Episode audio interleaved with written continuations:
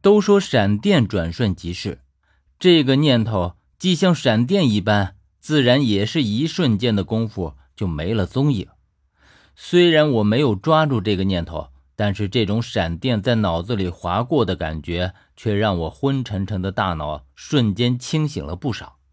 与此同时，我已经看到近在眼前的利爪，人脸鸮这一抓志在必得。我挥出去的伞兵刀正好迎了上去。我本以为我现在的力气就是螳臂当车，但是下一瞬间，连我自己也愣住了。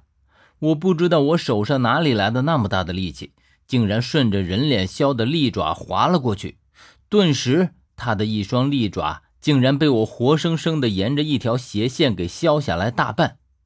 只见顿时空中洒了一片鲜血，溅了我满身满脸都是。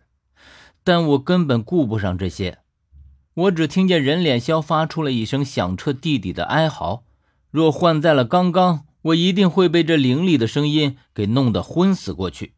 可是现在，他的声音除了听着有些尖利之外，竟然已经完全没有刚刚那种魔力穿脑的感觉，就连我模糊的意识也逐渐清明起来。我一时间不知道这是怎么回事但接着。手上就是一阵剧烈的疼痛，我看上去，只见右手手背血流如注，竟是刚刚在迎上人脸鸮的利爪时被抓伤了。我痛得猛地一缩手，伞兵刀掉落在地上，整只右手已经完全被血给淋透。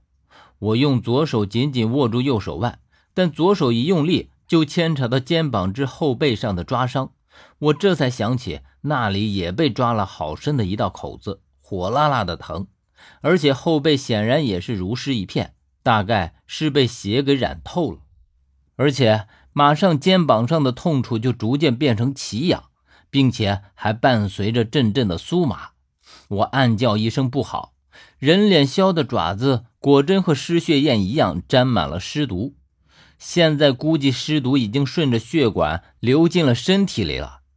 可是伤口在肩膀直至后背。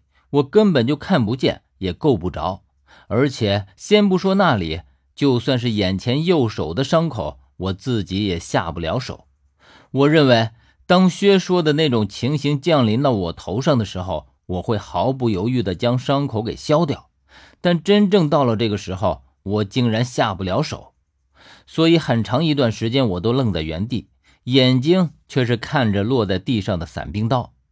可就在这时，我听见了人脸鸮更加凄厉的叫声，我抬头看的时候，却只见他从空中坠落下来，巨大的身子落在地上，发出很沉闷的一声响，然后他就不动了。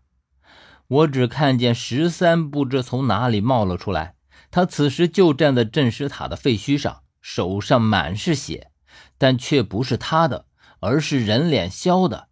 他竟然徒手就将人脸鸮给弄死了。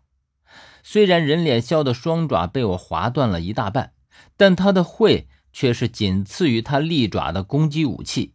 想不到十三就这样，竟不费吹灰之力的就搞定了。我眼神复杂的看着他，他竟然有这样的好手段。我一路上都被他瞒得好苦。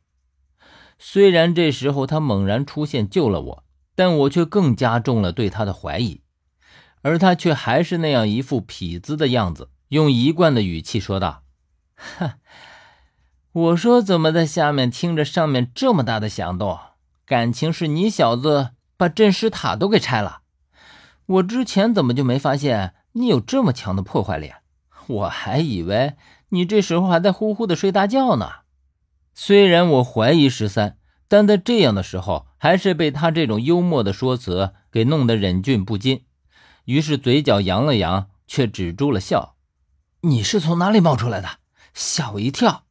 十三指指被拆了近一半的镇尸塔后面说：“从那里，我听见你搞破坏的声音，就赶紧爬出来了。这里面的东西可不是你可以对付的，果不然，才刚出来你就出事了。”我顺着十三指的方向，本以为他指的是镇尸塔。因为在镇尸塔里面的石台下面有一个入口，可是当我看清楚的时候，却发现镇尸塔侧面开了一个口子，十三指的正是那里。也就是说，在我被迷晕之后，十三是从那里进入了地宫。我摇摇头，尽量的不去想十三的可疑之处，而十三则折身弯腰，在镇尸塔废墟边上弄着什么。等他站起来的时候，我才看见他已经用伞兵刀割下了几片尸血液，用衣裳裹着，拿在手里，正朝我走过来。他边走边说：“